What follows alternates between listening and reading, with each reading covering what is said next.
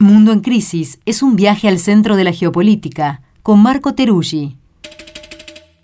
Un contenido especial de Crisis en el Aire que se transmite en vivo los sábados de 8 a 10 de la mañana por Nacional Rock, FM 93.7 y podés escuchar todos los domingos en formato podcast. Mundo en Crisis, un viaje al centro de la geopolítica.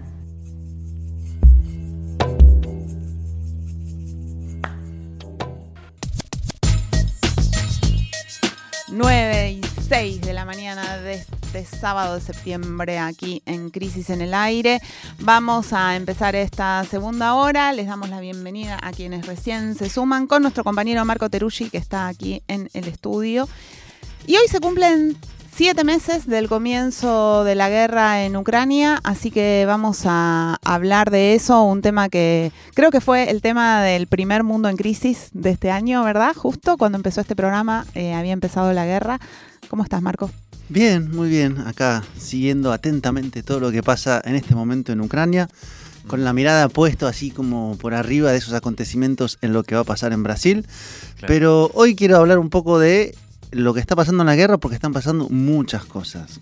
Primero mencionar lo del tiempo. Efectivamente, en aquel entonces, en el primer mundo en crisis, pues parecía extraño hablar de siete meses. Incluso me acuerdo de un informe que publicaba la CNN que decía que un informante del Departamento de Estado de Estados Unidos hablaba de fin de año y a uno le parecía como fin de año, la guerra, cuánto tiempo. Y entre una cosa y la otra como que se no sé si normalizó o naturalizó que bueno, que hay una guerra que sigue y que va teniendo diferentes capítulos. Y esta semana empezaron nuevos capítulos de una guerra que no sé si tiene un final cercano, nadie podría decirlo a ciencia cierta, en todo caso ha tenido eh, cambios. Entonces, si les parece, puedo hacer algunos pequeños capítulos de estas últimas semanas porque de alguna manera dan a entender qué es lo que está pasando. En primer lugar, digamos que hasta agosto había un estancamiento relativo en los frentes de avanzada de Rusia. Rusia avanza en sus regiones más importantes, pero a principios de septiembre hubo la contraofensiva ucraniana, que fue una contraofensiva militar que sorprendió, al menos a quienes observan la guerra, uno podría pensar también que a Moscú, y tal vez aún más a quienes lograron, digamos, recuperar posiciones, que fueron las fuerzas ucranianas con eh, apoyo muy importante de Occidente, pero centralmente de Estados Unidos, de Inglaterra, y de la inteligencia estadounidense. Esto está escrito en artículos, por ejemplo, en New York Times, que dice la inteligencia estadounidense es artífice de la contraofensiva en Ucrania. Entonces, claro, la pregunta fue, bueno, ¿y cuál va a ser la respuesta de Moscú ante una situación, digamos, que en términos bélicos dejaba medio mal parado a las fuerzas rusas porque tuvieron que retroceder en una línea de frente que tiene cerca de mil kilómetros, que en algunos lugares tiene poca, digamos, fortaleza, pero claro, uno se preguntaba cómo no lo anticiparon o si lo anticiparon, por qué no pudieron hacerle frente a este avance que fue muy rápido y que, claro, puso al presidente de Ucrania en una posición de eh, narrativa victoriosa, que la venía teniendo, pero esta vez con algunos elementos. Entonces, todo el mundo esperando cuál va a ser la reacción de Vladimir Putin. Y pasó esta semana y está en pleno desarrollo. Y ahí hubo dos hechos principales. En primer lugar, que las famosas, digo famosas porque uno viene hablando del tema, pero famosas repúblicas independientes y las áreas bajo, control de Rusia declararon que van a hacer referéndums para decidir si pasan a ser parte o no de Rusia como pasó en Crimea en el 2014. ¿Cuándo va a ser el, referéndum? empezaron ayer. Ah, ya empezaron. Y duran por cinco días. No, esto va todo muy rápido. Muy rápido. Entonces el lunes lo anunciaron que iban a hacer estos referéndums. Evidentemente, eh, gran parte de la comunidad internacional, llámese Estados Unidos, Europa y ese conjunto de países aliados, dijeron que no iban a reconocer. Se sabía que a estas repúblicas y estas zonas no les iba a importar esa opinión y que Moscú iba a reconocer, evidentemente, los referéndums. Dos días después, Putin anuncia la movilización parcial, que son 300.000 personas más que van a ir al frente de guerra. ¿En cuánto es tiempo? Una especie de convocatoria a la población para sumarse al ejército. Claro, se estimaba que podía ser una movilización general. Dice parcial y dan el número de 300. ¿Pero es voluntaria o es obligatoria? Si fuiste a servicio militar es relativamente obligatoria. Por eso empieza a haber todo este debate sobre gente que se va de Rusia, quién se quiere quedar. Las restricciones para salir, ¿no? Exactamente. Y ahí hace dos cosas. En primer lugar, que hoy en Ucrania hay 150.000 eh, integrantes del ejército ruso. Si decimos 300.000, muchos reservistas estamos diciendo que es más del doble lo que actualmente hay desplegado. Digo para dimensionar Mm. en los números que hay. Y después hay una serie de medidas, diríamos, eh, de presión. O sea, si uno no va a la convocatoria a la cual es llamada o piensa desertar, hay penas altas, pero hay incentivos salariales, de derechos sociales, te otorgan la nacionalidad si sos de otro país y te querés sumar al ejército ruso. Más allá de lo obli- obligatorio del incentivo, ¿cómo es el espíritu, digamos, o el ánimo de la población rusa? Digamos, si eso fuera voluntario. Esa es la pregunta del millón, porque es muy difícil saber, digamos, Mm. intentar desde afuera eh, entrar al mundo ruso es bastante complejo, digamos, su ecosistema mediático es bastante más cerrado que el nuestro. Entonces ahí hay como una suerte de disputa de imágenes. Hay quienes están muy a favor de Rusia y posicionan imágenes de gente que va voluntariamente a alistarse y gente que muestra al contrario la frontera con Finlandia que está abarrotada de autos porque la gente se quiere ir. Y protestas en Moscú también Y hubo protestas nuevamente. Entonces siempre es como difícil saber cuánto efectivamente es. Esto es al menos mi opinión. Tal vez alguien pueda decir, no, esto es así. Yo lo desconozco. La aprobación de Putin, por lo visto, sigue relativamente alta. El tema es que esto tal vez pueda traer algún tipo de costo interno, porque hasta el momento es cierto que la guerra estuvo muy afuera, ¿no? Digamos, en territorio ucraniano. No hubo grandes imágenes de cajones, de muertos rusos. Según el Ministerio de Defensa, son 5.937 soldados rusos muertos. ¿Será o no será? No lo sé. Todo número está como. Hay que pasarlo por el filtro de quien lo, lo dice. En todo caso, internamente no había un gran costo para Rusia. Ahora bien, ¿qué es lo que pasa? Estos referéndum van a darse, se están dando y seguramente termine siendo que sí. Y esas poblaciones, que son cerca del 15% en términos territoriales de Ucrania, digan ahora vamos a entrar a Rusia y Rusia dijo que rápidamente va a aceptar que ellas son parte de Rusia. Entonces, esa línea de frente, o sea, donde está el ejército ruso defendiendo las posiciones de lo que logró eh, controlar de territorio ucraniano, eso va a pasar a ser Rusia. Entonces, si Ucrania ataca esos territorios, como actualmente está pasando, ya no estará atacando la región de Ucrania o la República Independiente, estará atacando a Rusia. Y ahí es que cambia la situación. Y donde cambio la gran pregunta es, ¿qué va a pasar del otro lado? ¿Van a atacar a Rusia? Porque pueden, se puede decir, como se va a decir, no reconocemos el referéndum ni que esos territorios sean rusos. Pero fácticamente Rusia va a decir, estos territorios son míos. Por ende, si me atacan, están atacando directamente a Rusia. Y ahí viene, claro, el pequeño elemento, entre comillas, de la cuestión nuclear. Por eso Putin en su discurso dice, bueno, no empecemos a eh, insinuar, trabajar y coquetear con esto porque también tenemos nosotros con qué responder si hay alguna situación de esta naturaleza. Que es un poco, digamos, el último eslabón que nadie quiere hablarlo mucho, pero que está sobre la mesa, digamos. Entonces, la gran pregunta ahora es, ¿esto es una posibilidad de que haya algún tipo de negociación? Del otro lado va a haber un retruque y decir, bueno, yo no respeto y no reconozco que eso es Rusia y por lo tanto sigo bombardeando.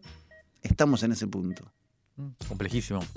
Marco, y te hago una pregunta. La, el- la avanzada ucraniana de esto a principios de septiembre que decías, eh, fue eh, ¿se internó también en las zonas en disputa, en las zonas controladas por Rusia del Donbass y eso, o no? No llegó hasta ahí, digamos. Hay, si uno ve el mapa, es como una suerte de media luna que hay del noreste hasta el sureste, ¿no? que es la parte que ocupó eh, Rusia desde los últimos meses que ha entrado. La contraofensiva fue sobre todo en el noreste, donde, según la explicación rusa, era menos importante la presencia rusa. En todo caso, fue rápida. Según Zelensky, fueron 6.000 kilómetros cuadrados eh, en muy pocos días. Y sí dio lugar a imágenes de retroceso, abandono de armamento y repliegue, que fue para Rusia, uno pensaría que tiene, digamos, toda esta impronta de proyectar su ejército, pues un golpe bastante fuerte, digamos, en términos Claro. de imagen. Y efectivamente se avanzó. Ahí además hay otro drama más, que es la población civil. ¿Por qué? Porque hay gente que cuando entró Rusia se fue y otros que se quedaron o en silencio o a dar una mano a quienes entraban de Rusia. Ahora vuelven los ucranianos y vuelven, una gente huye, otra se queda y otra es perseguida porque la acusan de haber colaborado con los rusos. Entonces en el medio hay evidentemente una tragedia eh, humana muy fuerte. Dentro de este mapa agregaría algunos elementos. Por ejemplo, que muy pocos días antes de los anuncios de Putin hubo la reunión de la Organización del Comercio Shanghái, donde estuvo reunido Putin nuevamente con el presidente de China, Xi Jinping, el presidente de la India, estuvo el presidente de Turquía como invitado. A mí me llama la atención, solamente por hacer conexiones temporales, que antes de la operación eh, militar especial, como la llama el 24 de febrero, Putin se había reunido con Xi Jinping y ahora antes de anunciar que va efectivamente a eh, hacer una movilización parcial y que eso va a ser parte de Rusia, también se reúne con Xi Jinping. Los mensajes del otro lado, por lo menos el presidente de la India, de Turquía, hablan de que hay que empezar a poner fin a la guerra.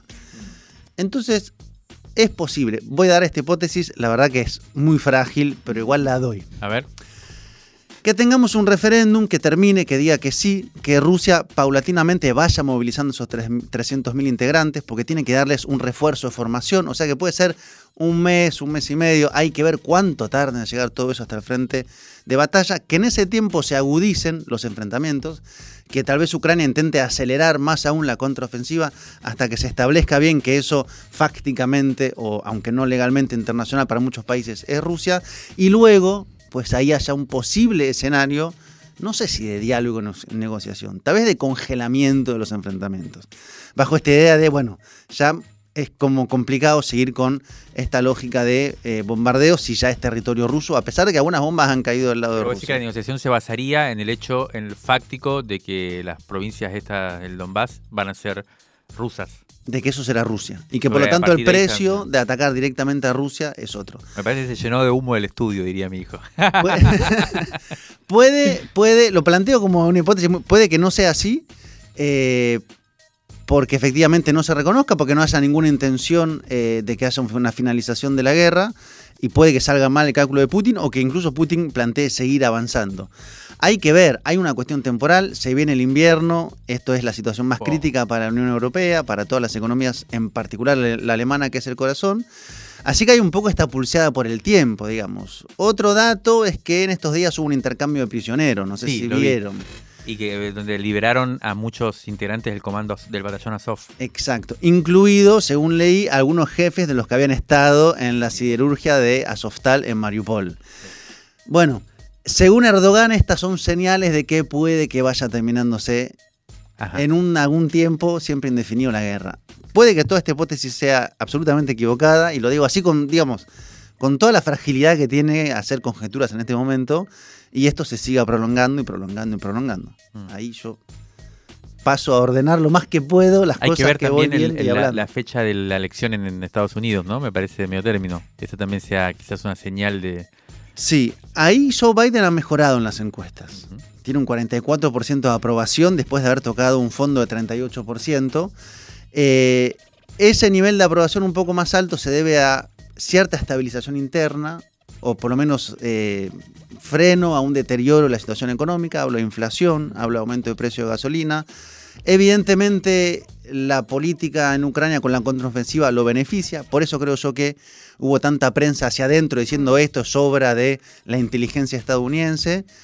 No está claro que vaya a tener, digamos, una mucha mejor competitividad en las elecciones de medio término, que son el 8 de noviembre, pero a su vez me parece que una agenda tan eh, central como es la de la guerra en Ucrania, es decir, el enfrentamiento indirecto contra Rusia, tiene un apoyo bipartidista que no creo que un cambio en las cámaras vaya a revertir. Digo, no se ve una voz del Partido Republicano contraria o que esté planteando que hay que detener esto porque esto no puede seguir de esta manera.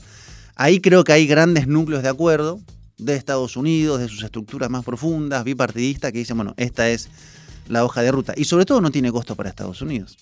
No tiene refugiados, mm. no tiene problemas con sus eh, dimensiones energéticas, le está vendiendo más energía a Europa. Mm. Las guerras siempre lejos. Sí, por eso es no, dale. No, por eso decía que, que las elecciones en Estados Unidos también son un dato para entender cuán cerca o no hay una posible negociación, porque hay que ver eh, qué cálculo hacen ahí las fuerzas, ¿no? De si conviene antes o después de la elección, cómo impactará eso en, la elección de medio término, que es un poco clave para, ellos. Eh, la verdad que nosotros antes hablábamos, eh, de una investigación que hicimos eh, esta semana, el martes, en, que publicamos en nuestra página web. Lo decíamos, fue básicamente en torno al atentado y los efectos políticos y las lecturas que hay que hacer sobre el atentado acá el primero de septiembre. Y la investigación nos llevaba a Ucrania. Lo, menciono simplemente, por un lado, por esto que decías de la negociación entre el intercambio de prisioneros que hubo, en el cual Ucrania liberó una serie de, militares rusos que fueron apresados durante la, durante la invasión y eh, a cambio Rusia liberó a varios y muchos integrantes del comando Azov, del batallón Azov, que era el que defendió Mariupol en su momento y fue derrotado por las fuerzas rusas, por lo tanto hecho prisionero una cantidad y fue, pero también fue la excusa y esto lo vi mucho en las redes, eh, de Rusia para invadir fue la idea de que hay que desnazificar Ucrania y básicamente los nazis que había que correr del, medio eran los integrantes del batallón Azov, ahora liberados por los propios rusos. O sea que mucha gente dijo, bueno, eh, medio raro el tema. Pero lo digo sobre todo para entender, la verdad que uno desde acá cuesta esto, ¿no? Pero la dimensión, la, eh, el papel crucial que juega la guerra de Ucrania en la geopolítica actual, ¿no? O sea, todos los conflictos uno puede decir que están atravesados por la guerra de Ucrania de alguna manera, incluso las políticas internas de los países. Por lo tanto, nada, me parece que es bastante clave que pueda pasar ahora de acá a fin de año. En primer lugar, eh, leí atentamente la investigación, evidentemente, que me dejó así pensando muchas como variables en simultáneo. En segundo lugar, cuando Putin anuncia la movilización parcial, vuelve a hablar muy fuertemente la cuestión de la desnazificación, nombra siete veces el término entre desnazificación, nazis, etcétera, etcétera. Efectivamente hay en Ucrania, hay una suerte de centro neurálgico. Hay que ver, no está el dato de cuánta gente, por ejemplo, fue a combatir a Ucrania en este alistamiento voluntario y seguramente rentado también que ofrecía Ucrania. Pero creo que ahí hay seguramente un elemento catalizador de un conjunto de estructuras, por lo menos europeas, eso seguro, que ven ahí en eso una, una bandera que levantar, digamos. El tema es cómo todo ese hilo va conectando hasta Argentina. Me parece que ese es un tema central en un contexto donde, si uno ve el mapa, el continente más golpeado, además de Ucrania, evidentemente, además de los impactos en Rusia, es la Unión Europea. Y en Europa son fuerzas que me parece tienen, digamos, una serie de iniciativas y de potencias importantes. Este domingo van a ser las elecciones en Italia. Mañana. Mm. Entonces ahí creo que también hay que leer con atención. Y va a ganar, todo para indicar, la ultraderecha. Es una gran posibilidad, efectivamente. Una pregunta veloz antes de terminar con este segmento geopolítico. Elecciones en Brasil dentro de ocho días. Así es. Ya. ya mismo. ¿Te vas para allá? Voy para Brasil. Eh, ahí hay, bueno, yo después del plebiscito en Chile guardo mis pronósticos y los entusiasmos militantes, no propios porque en este momento no lo vivo en persona, pero uno recibe como las oleadas más entusiastas, uno dice, bueno, qué interesante punto de vista, vamos a dejarlo ahí en una de las variables. Eh, pero hay algunas encuestas que dan que en términos de votos válidos toca ese un poquito más del 50%. Hay que ver, hay elementos, por ejemplo, de quienes sostienen más la posición de que puede haber una sorpresa del voto oculto, por ejemplo, que yo no lo había pensado tanto, pero es, el bolsonarismo es muy agresivo, han visto imágenes de agresiones en la calle con pistola, etcétera. Puede haber un sector que vota a Lula que prefiere abstenerse, no opinar mucho, no decir qué va a hacer y que finalmente vaya a participar. Si no, que es lo más probable, iremos a una segunda vuelta el 30 de noviembre de Brasil. Vamos a hablar entonces el sábado que viene en Mundo en Crisis. Gracias Marcos por estar acá. A ustedes.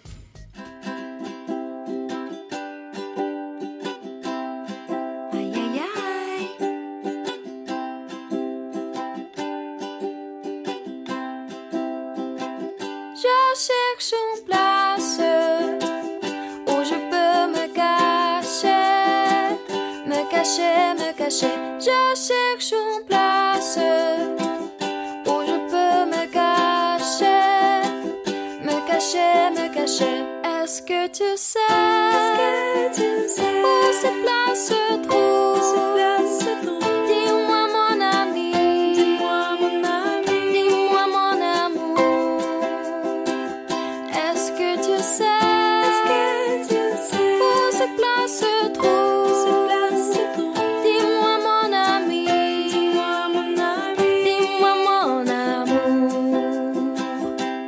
cherche une place où je peux m'amuser, m'amuser, m'amuser. Je cherche une place où je peux m'amuser, m'amuser, m'amuser. Est-ce que tu sais? Est-ce que tu sais? Oh,